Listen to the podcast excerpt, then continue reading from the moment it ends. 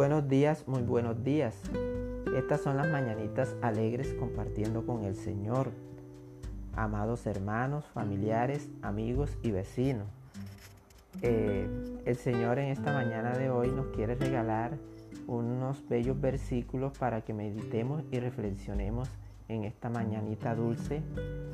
Estos versículos se encuentran en el Evangelio de Juan, capítulo 14, los versículos 16 al 17. Vamos a leer bajo la presencia del Padre, del Hijo y del Espíritu Santo. Y yo rogaré al Padre y os dará otro consolador para que esté con nosotros para siempre.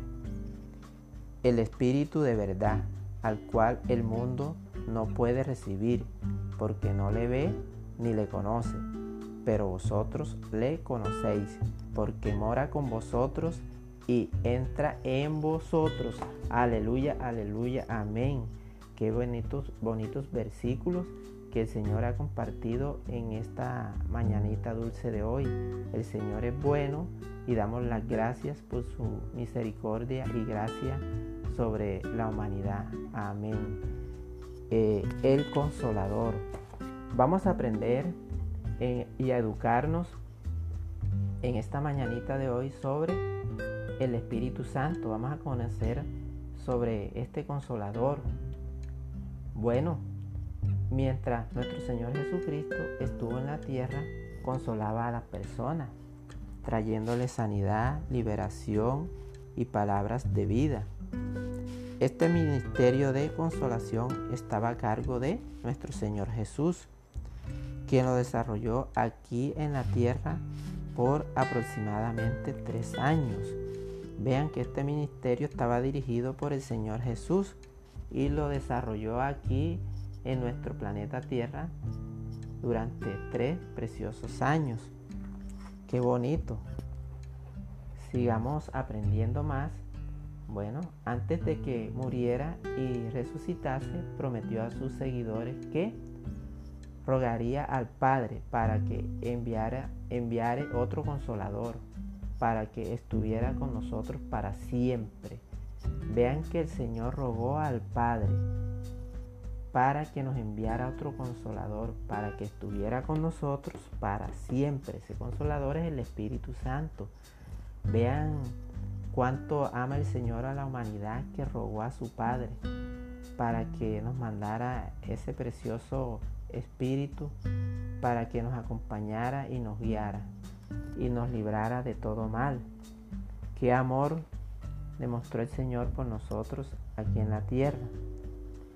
Y así fue que poco tiempo de la muerte de Jesús, todos sus discípulos fueron investidos con el poder del Espíritu Santo, como una demostración inmutable de que ya el consolador, estaba haciendo presencia en este mundo.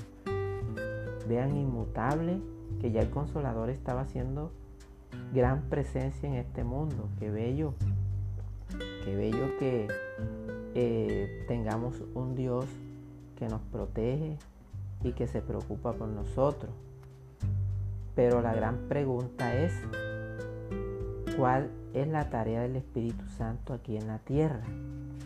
Bueno, su labor es la de consolar a los afligidos, recordándonos la palabra de nuestro Señor Jesús, librarnos de la tentación y del pecado, librarnos del peligro y investirnos de diferentes dones para usarlos en el crecimiento de la iglesia hacer presencia permanente en todo rincón del planeta y morar en el corazón de cada creyente.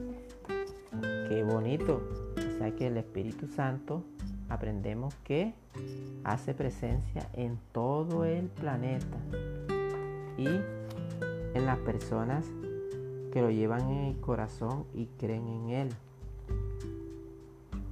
Pero ¿será posible que el Espíritu Santo more con todas las personas eh, o templos? Cuando me refiero a templos, me refiero a personas, a nuestro cuerpo. Bueno, hay muchas cosas que el Espíritu Santo hace, pero solo a favor de los verdaderos discípulos de Jesucristo, los que han creído en Él, los que le recibieron como su Señor y Salvador, y los que están viviendo en obediencia a su palabra. Vean ustedes, o sea, para poder recibir ese Espíritu Santo tenemos que vivir en obediencia a su palabra y recibirlo como nuestro Salvador. muy bonito. Entonces, para sintetizar, no es posible que el Espíritu Santo asista a otro tipo de personas, dado que nuestra relación con Él es a través de la fe.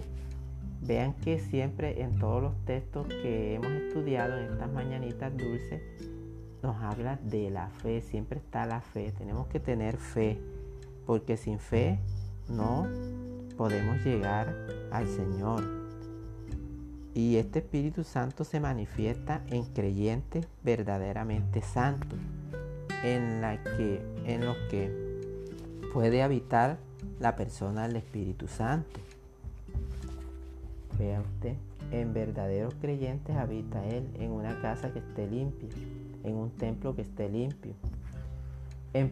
pero en personas que siguen al mundo con sus pasiones y deseos, en personas que no se han convertido de verdad, en personas indiferentes ante Dios, en personas de otras religiones y credos, no se puede manifestar. ¿Pero por qué?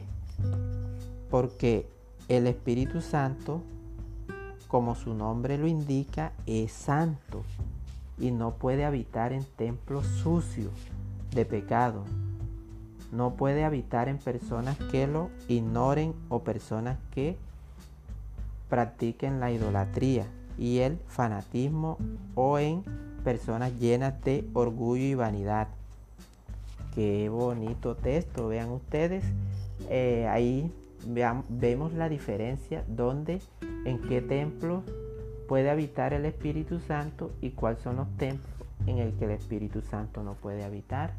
Entonces, para llenarnos de ese gran consolador que nuestro Señor nos dejó y rogó al Padre, cuando ya Él se fue le dijo a sus discípulos que iba a preparar el camino eh, tenemos que tener confianza, fe, leer su palabra, ser obediente.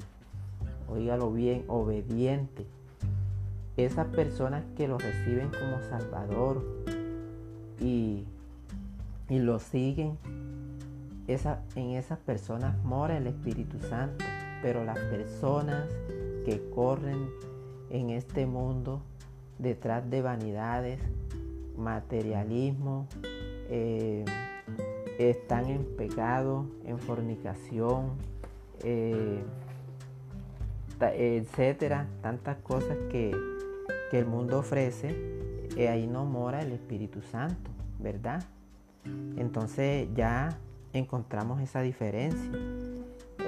Bueno, la invitación esta mañana es que buscamos, busquemos la presencia de ese gran consolador, el Espíritu Santo, que muchas personas dicen, pero no lo vemos.